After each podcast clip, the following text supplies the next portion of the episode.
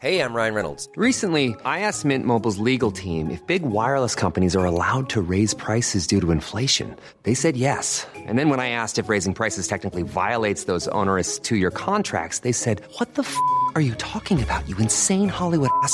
So to recap, we're cutting the price of Mint Unlimited from $30 a month to just $15 a month. Give it a try at mintmobile.com slash switch. $45 upfront for three months plus taxes and fees. Promo for new customers for limited time. Unlimited more than 40 gigabytes per month. Slows. Full terms at mintmobile.com.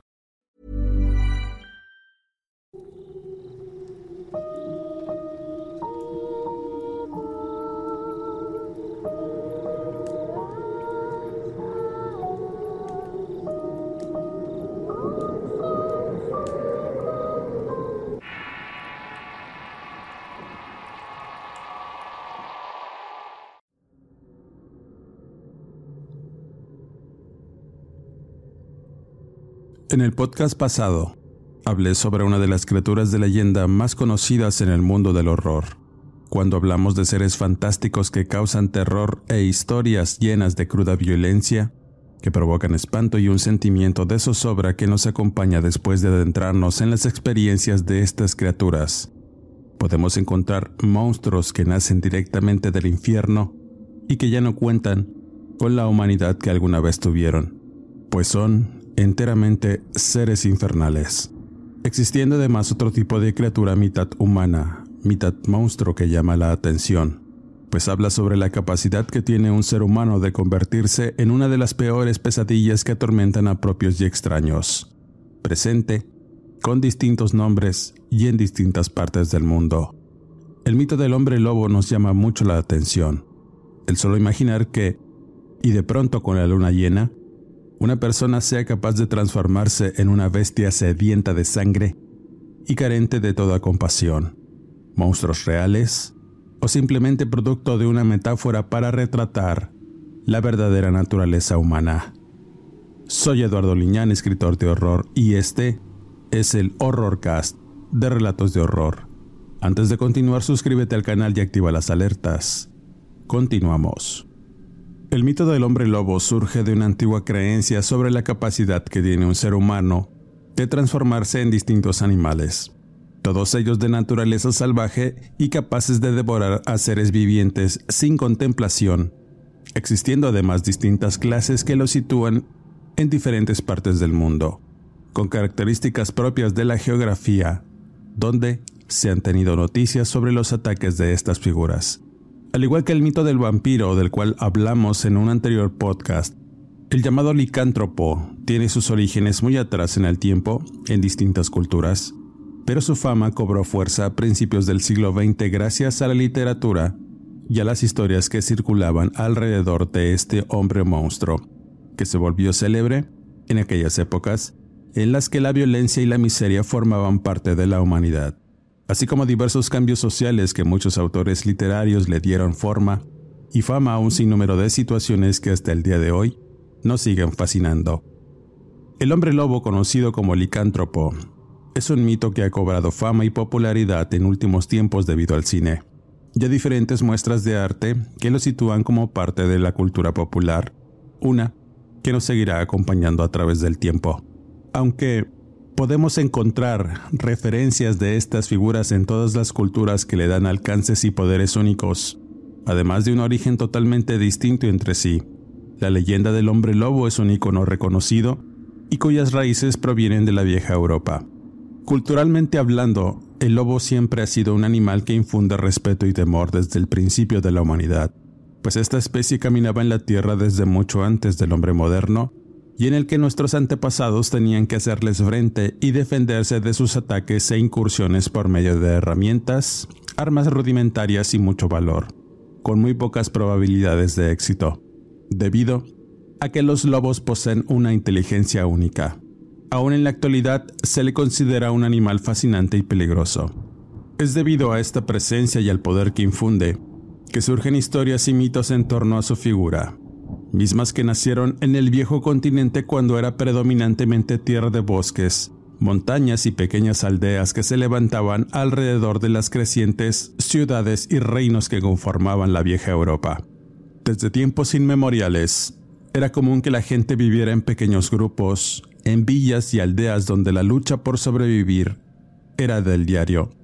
Sin embargo, la presencia de lobos sería motivo de alarma y miedo porque a diferencia de los demás animales, esta especie se caracteriza por su astucia y una voracidad insaciable que lo convertía en un animal de verdadero terror, cuya única presencia y actos que llegaba a cometer en estas comunidades es que se le daba un alcance diabólico y siniestro por su manera de actuar. Y si a eso le agregamos que las personas eran supersticiosas en entero, es que se fueron creando diversos motivos que giraban en torno a estos animales, formulándose ideas descabelladas y fantasiosas de que el lobo en realidad tenía la inteligencia y los alcances de un ser humano. Así es como se fueron tejiendo leyendas y cuentos entre estos pueblos para advertir a la población, pero sobre todo a los menores que no se debía andar en el bosque o en lugares remotos sin cuidarse la espalda, pues de pronto podría salir una de estas bestias para devorarlos. Este pánico colectivo fue alimentado por diversas situaciones sociales que diezmaron la población de Europa. Y es que comenzó a tenerse un temor histórico, además de suceder diversas situaciones documentadas en el que se relacionaban distintos incidentes que tenían como descripción la licantropía en primera instancia, además de registros históricos que calificaban cientos de ataques como verídicos. Es decir, la presencia de hombres lobo eran una realidad y estaban muy presentes no solo en la vida y el folclore de los antiguos pueblos, sino en la creciente sociedad europea. La forma como se originó la licantropía clínica en la antigüedad es incierta, pues y como sucede en la mayor parte de los casos para referirse a enfermedades desconocidas, muchos padecimientos como la rabia, la hipertricosis y la porfiria, entre otras enfermedades de tipo mental, podrían explicar parcialmente el mito, aunque sus síntomas no se empatan completamente con el folclore. En medicina, la llamada licantropía química es una condición psiquiátrica en la que los afectados tienen la firme creencia que pueden transformarse de forma total o parcial en un animal. Por otro lado, el folclore y las viejas supersticiones afirman que cierto tipo de personas pueden convertirse o adquirir las características de uno, tanto en apariencia como en la conducta animal y de instinto. La leyenda más recurrente es que los hombres lobo adquieren esta forma gracias a la influencia de la luna y se entregan a sus instintos para cometer actos atroces, mayormente el asesinato, en la búsqueda de saciar esos impulsos animales, dando cuenta y devorando todos aquellos que se encuentran en su camino, personas o animales por igual. Pero, ¿Qué tan cierto es que una persona pueda transmutar en un animal? A lo largo del tiempo y como lo he mencionado en anteriores podcasts, esta idea no es del todo ajena, pues continuamente hablamos de personas que adquieren esta habilidad por razón de pactos demoníacos, prácticas esotéricas o una búsqueda de poder en lo oculto, de tal manera que la posibilidad de que una persona pueda lograr convertirse en un animal es posible dentro de los fenómenos paranormales, fenómenos mencionados hasta el cansancio.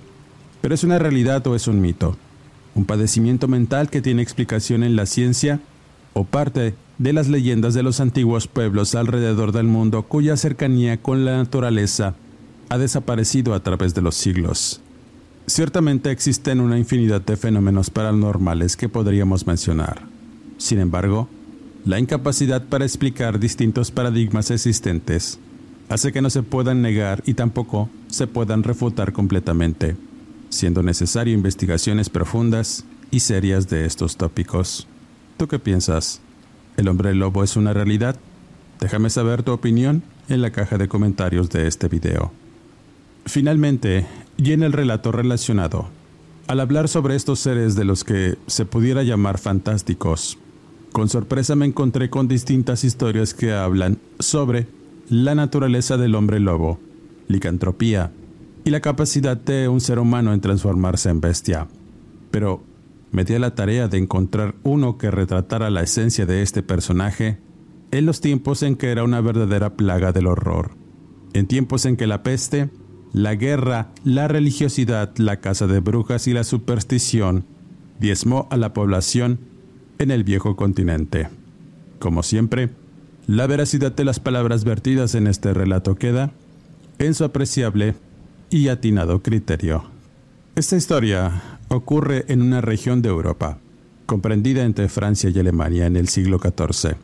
No se tiene un registro del lugar exacto, pero se describe como una vieja campiña en lo más profundo del bosque, en donde se levantaba una comunidad de campesinos y leñadores que sufrían por el hambre, la peste y la guerra, siendo una época en que muchas creencias obscuras marcaban los temores de muchas personas, por rumores e historias en donde distintos personajes atormentaban la tranquilidad de las poblaciones, apareciendo continuamente. Fue una época en la que el diablo caminaba en la tierra con libertad y sin temor a ser visto, apareciendo continuamente para ofrecer riqueza, cumplir deseos y los anhelos más profundos en la gente. Personas que todos los días sufrían por diversas calamidades y tormentos en los que estaba sumergida Europa. Una época de obscuridad y terror, además de un temor religioso y sectario que mantenía a la gente de rodillas ante un poder que dominaba la vida y obra de muchos reinos y coronas. A pesar de ello, la vida tenía que seguir, habiendo comunidades que vivían de la tierra y el pastoreo de animales de corral. La vida era rudimentaria, sin modernidad y de mucho trabajo. Fue quizá ese cúmulo de emociones y temores los que desencadenaron un evento trágico y misterioso en este lugar. La historia involucra a un hombre cuyo nombre era Marcel, un viejo combatiente francés que desertó para irse a vivir con su familia, compuesta de su esposa y seis hijos. Todos llevaban una vida de campo sembrando y pastoreando ovejas que después comerciaban en distintas villas de la región, entre otros trabajos rudimentarios que se desarrollaban para sobrevivir. La gente de ese lugar vivía en terrenos que formaban parte de una comunidad de trabajadores al servicio de un noble de la corona francesa que tenía una finca en este sitio y que poco a poco fue creciendo convirtiéndose en una aldea pequeña que estaba en lo más profundo de los bosques. La historia de esta comunidad venía desde mucho tiempo atrás, pues los primeros pobladores eran empleados de un noble que participó en las cruzadas. Muchos de ellos siguieron sirviendo por años a la familia del noble hasta que el último señor de la finca murió en circunstancias extrañas dejando la propiedad abandonada, pues los únicos hijos de este noble se enrolaron en conflictos bélicos y políticos comprendidos en la Guerra de los Cien Años entre Inglaterra y Francia. Todo el personal que laboraba continuó su vida en este lugar que prosperó con el tiempo. Casi todos eran campesinos y granjeros que comerciaban con otras comunidades que se levantaban por toda esa cadena de montañas de la región, pues además había un antiguo monasterio de religiosos que de tanto en tanto evangelizaban aquellas tierras. Todo en ese lugar parecía ir muy bien. Tenía una vida alejada de problemas del viejo mundo. Al estar ajenos de las grandes ciudades, ahí no había corrupción, enfermedad o conflictos bélicos. La plaga de la peste que poco a poco estaba diezmando a la gente, la comunidad no la sufrió. Pero esa calma y prosperidad se vio truncada por eventos horripilantes que tomaron lugar cuando todo era prosperidad. Un día como tantos, la tranquilidad fue rota por el andar de un grupo de soldados que regresaban de una encomienda real. Todos iban diezmados, hambrientos y cabizbajos quizá por sufrir un ataque inesperado. Las personas de la aldea vieron con algo de preocupación y espanto a aquellos hombres deshechos y claramente destruidos de diversas maneras. Sus miradas perdidas y rostros macilentos eran reflejo de haber enfrentado lo peor de la condición humana. El capitán de aquellos soldados pidió encarecidamente agua y comida para sus hombres, además de forraje para los caballos que de igual forma se notaban famélicos y cansados. Entre estos soldados venía un hombre que era familiar del noble de la finca abandonada había sugerido desviar su rumbo para abastecerse de agua y comida, además de tener un refugio en el monasterio para recuperar fuerzas, y continuar su encomienda hasta la capital de Francia. Así lo decidió el capitán que no se negó a la sugerencia, a cambio de dejarlo pasar un tiempo en la vieja finca de su acadecida familia, en tanto recuperaban fuerzas en el monasterio para después integrarse nuevamente a la tropa. Los granjeros miraban a este soldado cuyo nombre era Laurent. Se veía diferente a los demás a pesar de su deplorable estado. Tenía un semblante cargado de ira y un magnetismo bastante extraño que los hacía sentir aversión, temor y mucha desconfianza. El sentido de alerta se encendió al estar cerca de este hombre, en especial del granjero Marcel, el cual sintió un escalofrío recorrer su cuerpo además de incomodidad al mirar cómo se alejaba para adentrarse en el antiguo camino de la finca, en tanto los demás soldados marchaban rumbo al monasterio. Marcel se dio cuenta que el soldado Laurent miraba con algo de morbo y ansiedad a los más pequeños de la aldea, a los animales y en especial a las mujeres. Molestándose y presintiendo que algo no andaba bien con ese tipo, algo le producía mucha inquietud. Sentía que debía estar pendiente de sus movimientos y vigilarlo muy de cerca, pues algo tenía ese hombre, algo que le producía cierto temor y una inquietud a no querer bajar la guardia mientras ese hombre estuviera cerca de la comunidad, de tal suerte que se juntó con otros granjeros de la aldea comentándoles su presentimiento y aventurándose a decir que quizá ese hombre tenía un pacto con el diablo, pues la energía oscura que irradiaba era evidente, teniendo un mal presentimiento y cosas que fueran a ocurrir por su llegada. Los demás hombres no le hicieron mucho caso, pero decidieron apoyar a su compañero Marcel. Así que al día siguiente decidieron buscar al soldado Laurent caminando con prestancia a la finca abandonada. Al llegar, encontraron el lugar en ruinas, además de muchos objetos afuera mismos que habían sacado para quemarlos. Al salir el soldado y encarar a los hombres, todos se quedaron atónitos al mirar el cuerpo del sujeto. Estaba completamente desnudo, pero lo que más llamaba la atención eran sus extremidades. Eran muy largas y desproporcionadas, además, tenía mucho pelambre en el pecho y la entrepierna.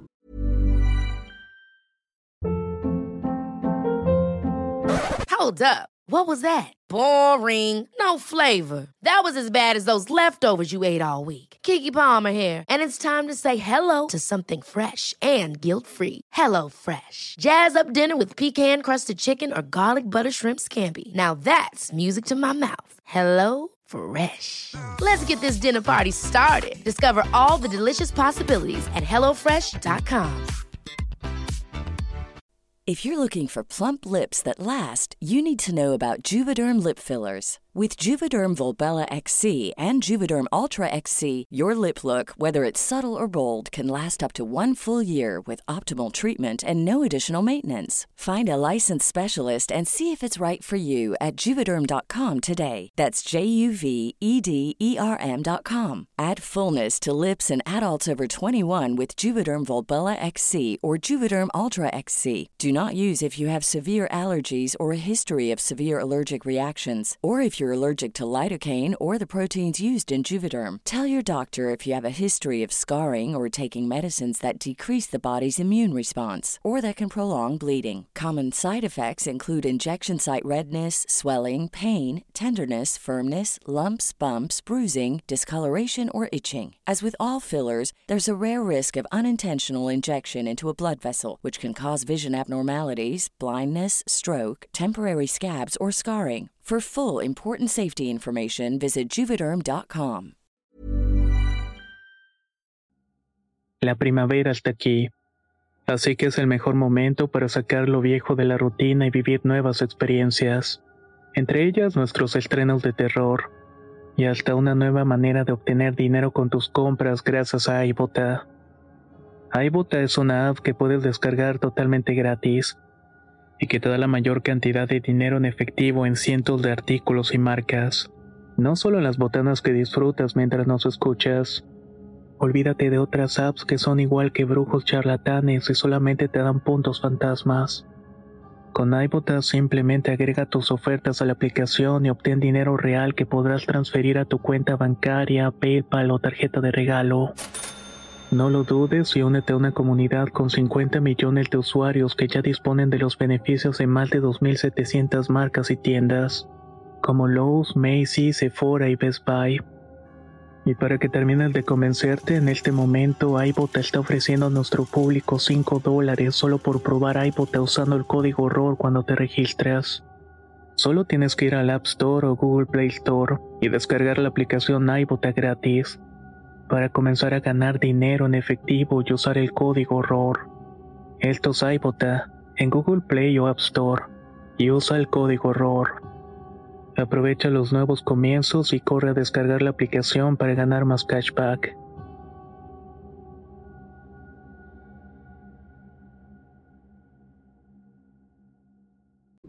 Diversas cicatrices y tatuajes con figuras que evocaban a lo maligno por toda su piel y esas inscripciones hicieron a todos aferrarse a sus asadones y gimiendo de asombro entre sí, diciendo entre dientes, es el diablo.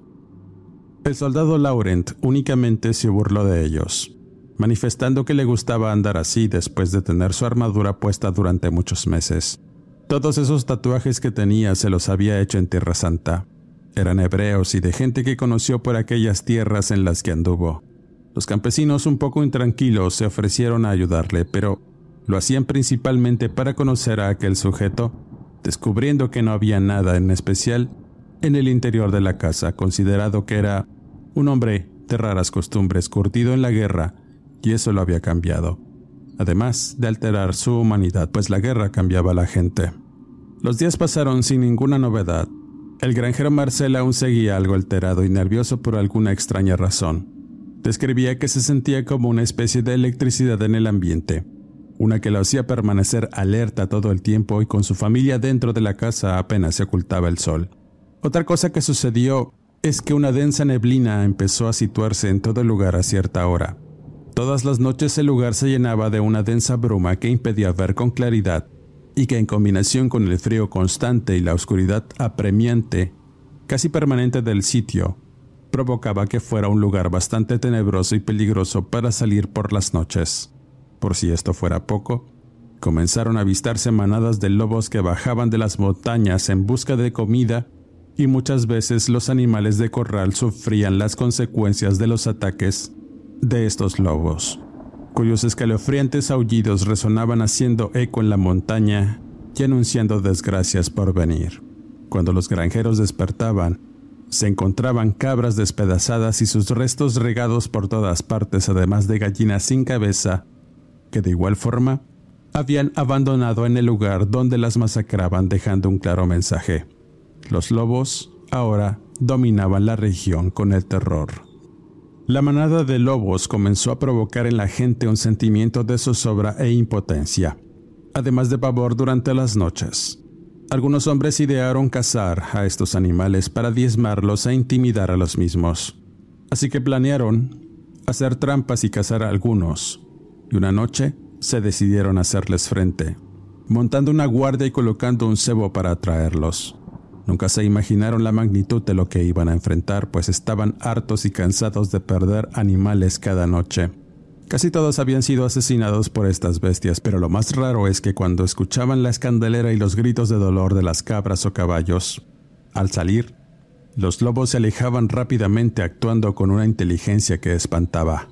Pero esa noche habían colocado trampas y estarían pendientes ante cualquier ataque. Los granjeros estaban adormilados cuando se alertaron por los aullidos que escuchaban en las cercanías. Estuvieron atentos y mirando fijamente la oscuridad del bosque además de un granero donde concentraron algunos animales. El plan era atrapar algunos lobos y sacrificarlos, pues tenían la idea que al hacerlo y colocar sus restos en picas que clavarían alrededor de la aldea, serviría como advertencia para los demás. Una advertencia que les indicaba que no se acercaran al lugar. Ingenuamente el plan no les iba a funcionar del todo y cuando observaron los primeros ejemplares del lobo merodear por el sitio, su sorpresa fue mayúscula al observar el tamaño desproporcionado de aquellas bestias. Eran gigantes, de garras y patas enormes con unas fauces que provocaban pavor, pues sus hileras de filosos dientes saltaban a la vista cuando olfateaban al buscar carne que devorar con sus hocicos babiantes.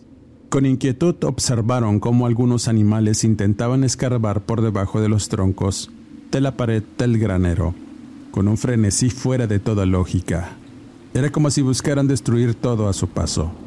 La manada estaba poseída por la voracidad que los impulsaba, haciéndolos gruñir y ladrar. A veces pelearse entre ellos por entrar en ese lugar donde las cabras daban válidos nerviosos. Entonces, un aullido largo y profundo los tranquilizó en breves momentos. De entre esa densa bruma que invadía el lugar, surgió la intimidante figura del lobo alfa. Era un animal más grande que los demás, de casi el tamaño de un caballo, pues sus facciones eran distintas a todos los demás animales. Carecía de un hocico largo y sus extremidades eran muy largas y desproporcionadas, así como el tamaño de sus garras que arrastraban por el suelo. No poseía grandes fauces, además de tener pequeños dientes, pero contaba con una fuerza descomunal, pues de un golpe de sus patas delanteras, tumbó la puerta del establo para que las demás bestias entraran y se dieran un festín con los animales que manifestaban estrés y miedo ante el ataque. Pero los granjeros habían preparado armadijos rudimentarios que hicieron a los lobos caer en picas y trampas de hierro que quebraron sus patas y algunos otros sus hocicos. Los chillidos de estos animales fueron la señal para que los hombres corrieran con trinches y guadañas en mano para dar cuenta de ellos. Pero el lobo alfa, cuyo negro pelambre brillaba con las antorchas que llevaban los granjeros, se plantó firme frente a estos de forma amenazante y casi se abalanza con muchas furias sobre ellos cuando un repentino golpe que le propinó Marcel con una antorcha llameante lo hizo caer pesadamente en el suelo y aullar de dolor, pues el fuego del madero le hirió en un costado de la cabeza, la cual comenzó a quemarse rápidamente por el pelambre. El lobo alfa salió huyendo, doliéndose, aullando y haciendo unos ruidos escalofriantes que alertaron a todos, sobre todo los demás lobos que no habían caído en la trampa, los cuales huyeron hacia lo profundo del bosque siguiendo a su líder. Los animales caídos aullaban y se quejaban por el dolor. Algunos habían sido atravesados por las picas afiladas y agonizaban en tanto otros fueron sacrificados por los campesinos para después cortar sus cabezas y colocarlas en distintos puntos alrededor de la aldea. Así terminó esa noche y con ello comenzaría una época de terror para todos los pobladores de esa región en lo profundo del bosque. El campesino Marcel contaba que a pesar de tantos esfuerzos y supuestos mensajes con cabezas cercenadas del lobo, los ataques continuaron hasta que finalmente los animales de corral fueron diezmados. Los lobos acabaron con todos. Ya no había más que devorar y la gente pensaba que esa situación iba a provocar el hambre en los animales y quizá dejarían de bajar a esas zonas para buscar otros lugares donde alimentarse. Pero las voces de pueblos vecinos, indicaban que varios menores de un pueblo cercano estaban siendo víctimas del ataque de una enorme bestia, cuyo apetito voraz estaba causando el pánico y la zozobra en la gente. Los comerciantes iban y traían noticias nada alentadoras. Las personas afirmaban que esa bestia era un lobo enorme que merodeaba la región, a veces solo y otras en compañía de su manada, pero cuando atacaban en grupo, se llevaban no solo menores, sino ancianos y mujeres a lo profundo del bosque, donde ya no aparecían. Los rumores afirmaban que todos aquellos pobladores habían muerto desgarrados y devorados en terribles circunstancias y que poco a poco los caminos y corrales se fueron llenando de miembros cercenados y a medio masticar, además de inmundicia de los lobos que apestaban los lugares donde estos cazaban.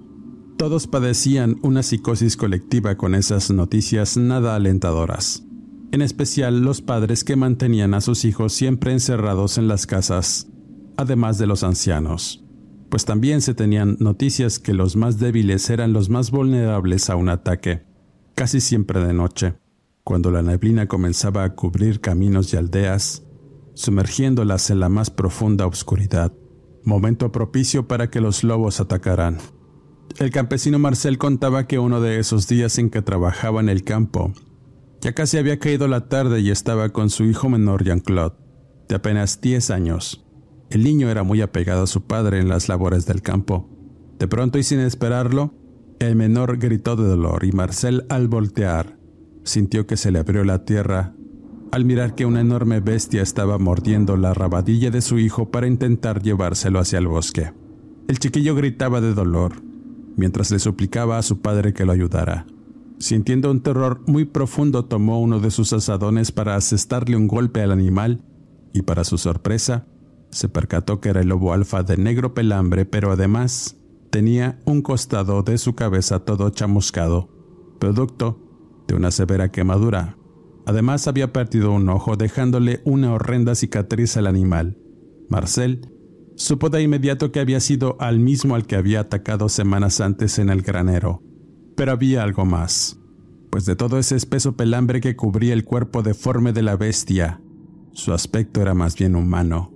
Era como si una persona se hubiera cubierto de pelo y garras además de dientes.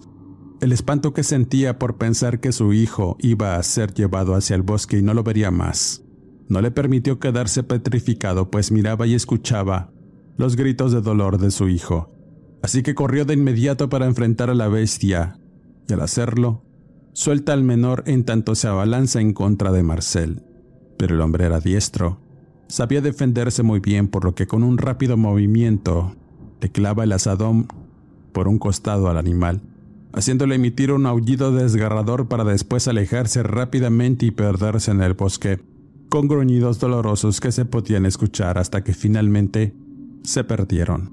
A raíz de estos sucesos, los pobladores pensaron que una manada de lobos se había apoderado de los bosques circundantes que abarcaban muchos kilómetros y varias aldeas alrededor.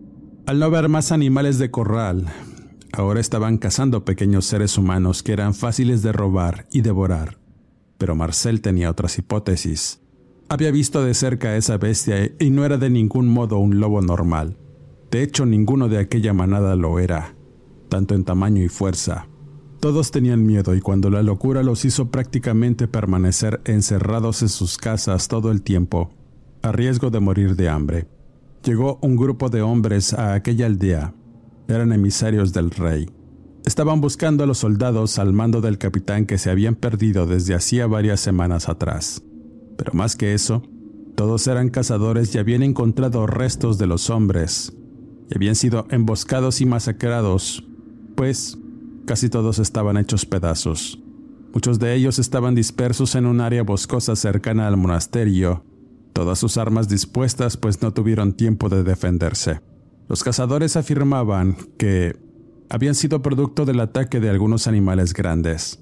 Los pobladores de la aldea les contaron sus propios problemas y la odisea que estaban sufriendo por culpa de una manada de lobos que asolaba la región, cuyo tamaño e inteligencia eran verdaderamente diabólicas. Marcel les indicó que en realidad tenía sospechas de que se trataba de otra cosa, de algo más siniestro, quizá el diablo o Satanás convertido en lobo, y en ese momento uno de los cazadores que iban en el grupo, que también era clérigo, le dijo que había escuchado rumores de otras regiones en las que hombres que vendían su alma al diablo eran transformados en bestias para poder soportar el hambre y la enfermedad, a cambio de servirlo y adorarlo por siempre. El clero tenía sospechas de que eso era lo que estaba sucediendo en realidad. Una criatura mitad bestia, mitad humano que asolaba no solamente en esas regiones, sino otras, pues ya tenían noticias de que pueblos enteros habían sido arrasados por el ataque de lobos, cuya inteligencia era pavorosa, pues hasta ese momento nadie había podido cazar ninguno o darle muerte para comprobar que todo lo que sospechaban era cierto. El campesino Marcel mencionó que quizá el soldado Laurent sabía algo, pues además de ese aspecto extraño, revelaba que en realidad tenía otras intenciones y verdades que estaba ocultando, además de ser el único soldado sobreviviente. Así que marcharon tanto los granjeros como los cazadores hacia este lugar en medio del bosque.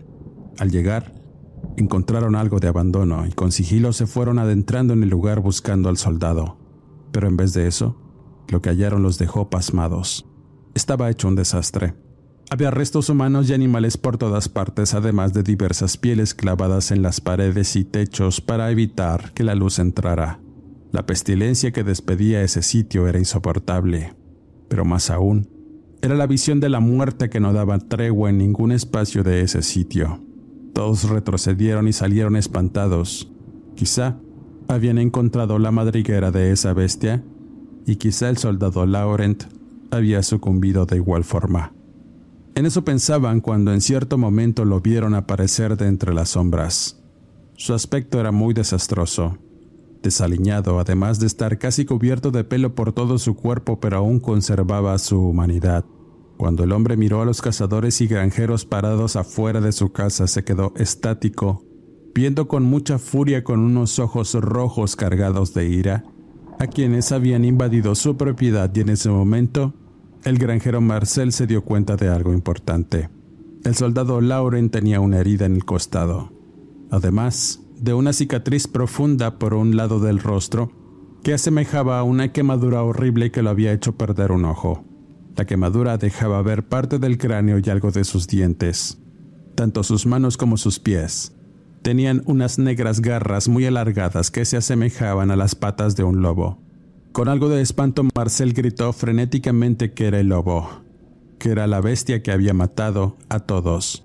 El soldado Lauren dejó todo lo que tenía en sus manos para salir huyendo a través del bosque. Se apoyó en sus cuatro extremidades de una manera extraña y prodigiosa, corriendo rápidamente hacia lo profundo del lugar, un lugar que oscurecía más temprano pues el sol apenas se colaba entre las ramas de ese frío lugar y mientras todos iban tras esta bestia, la densa bruma nubló la vista entre ellos haciendo más difícil saber dónde estaban y sin darse cuenta que estaban entrando en dominios de los lobos. Se percataron que solo a través de los gritos se podían identificar y ubicar dónde estaban. Pero de pronto, sus gritos se transformaron en alaridos de horror y dolor. Marcel observaba a su alrededor cómo poco a poco los compañeros y cazadores iban sucumbiendo ante algo que no podían ver. A veces gritaban y otras veces simplemente se escuchaba el golpe seco y los gruñidos de un animal devorando su carne y su vida. Los pocos hombres que quedaban tuvieron que retroceder pues sabían que estaban yendo directo a su muerte. Lo que hicieron fue regresar sobre sus pasos para llegar a la finca y a los caballos, pero la densa neblina del lugar los hizo perderse y adentrarse más en aquel bosque oscuro y profundo, quedando a merced de aquella bestia y su manada de lobos. Marcel contaba que mientras corría, iba rogando a todos sus ancestros y a su divinidad que no lo abandonara.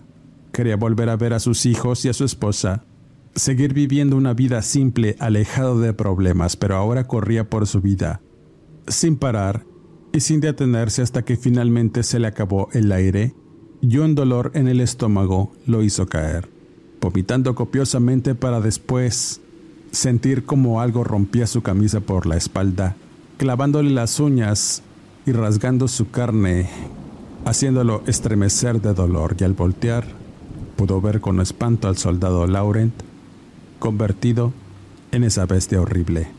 Estaba frente a él. Su cuerpo tenía aún más pelambre, muy espeso y negro, y la cicatriz en el rostro lo hacía parecer aún más aterrador. Era una mezcla entre animal y hombre sus extremidades parecían más largas y deformes, y esa deformidad lo hacía permanecer en cuatro extremidades en el suelo y correr hacia él de forma amenazante. Estaba ahí frente a la muerte, siendo un momento bastante largo y el granjero no daba crédito. Pidió perdón por todos sus pecados para recibir la muerte irremediablemente, pero antes de eso, tomó una cruz de plata que traía en su cuello para rezar con fervor, sosteniéndola con ambas manos.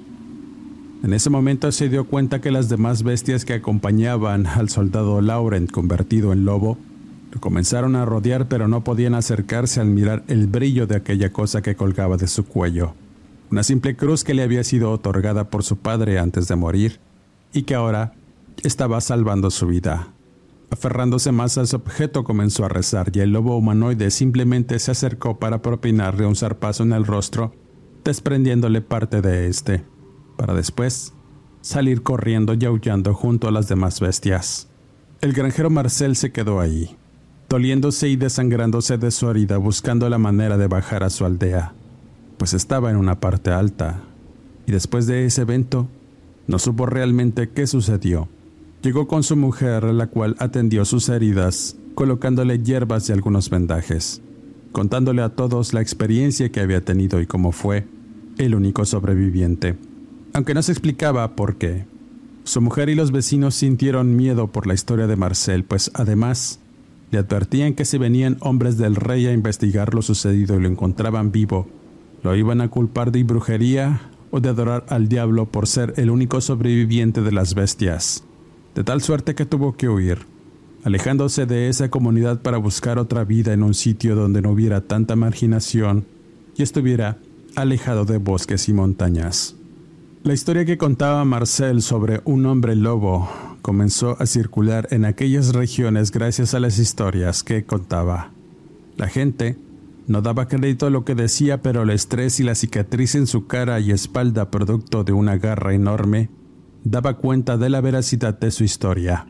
Todo mundo temía y pensaba que se escondía en aquellos bosques, y no se imaginaban qué horrores estaban sucediendo en aquellos momentos y si los hombres lobo eran una realidad.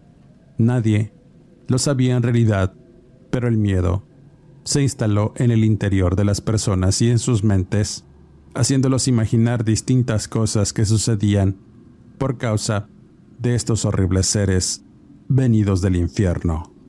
Marcel murió de edad avanzada.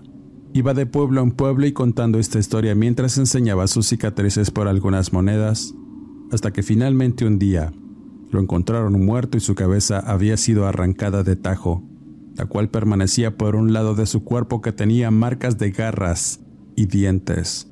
La gente decía que aquel lobo de sus historias lo había encontrado para ajustar cuentas, pues le faltaba la mitad del rostro al pobre de Marcel, que parecía mirar el horror de cerca cuando era asesinado por aquel hombre lobo de sus cuentos. Con esta historia cierro este podcast. Quisiera mandar saludos cordiales y mis mejores felicitaciones por motivo de su cumpleaños a Nat Padilla, agradeciendo su amistad.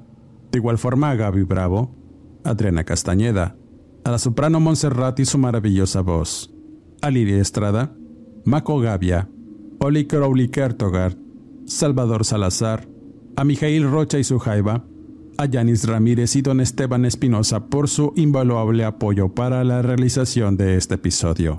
Suscríbete al canal y activa las alertas.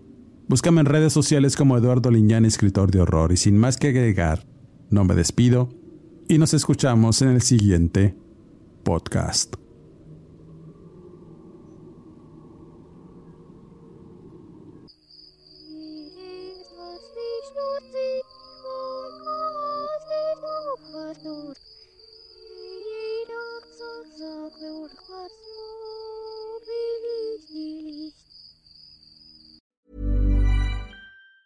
Ever catch yourself eating the same flavorless dinner three days in a row? Dreaming of something better? Well, HelloFresh is your guilt-free dream come true, baby. It's me, Kiki Palmer. Let's wake up those taste buds with hot, juicy pecan-crusted chicken or garlic butter shrimp scampi. Mm. Hello Fresh. Stop dreaming of all the delicious possibilities and dig in at HelloFresh.com. Let's get this dinner party started. If you thought the only way to get a more defined jawline with natural looking results was through surgery, think again. Juvederm Volux XC is a non surgical injectable gel filler that improves moderate to severe loss of jawline definition and can help you achieve natural looking results with little downtime. Even better, this improved definition lasts up to one year with optimal treatment. No maintenance required. Improve jawline definition for a smooth, sculpted look with Juvederm Volux XC. For important safety information and to find a licensed specialist, visit juvederm.com. That's J U V E D E R M.com. Not for people with severe allergic reactions, allergies to lidocaine, or the proteins used in Juvederm. Common side effects include injection site redness, swelling, pain, tenderness, firmness, lumps, bumps, bruising, discoloration, or itching. There's a risk of unintentional injection into a blood vessel, which can cause vision abnormalities, blindness, stroke, temporary scabs, or scarring. Talk to a licensed specialist to find out if it's right for you.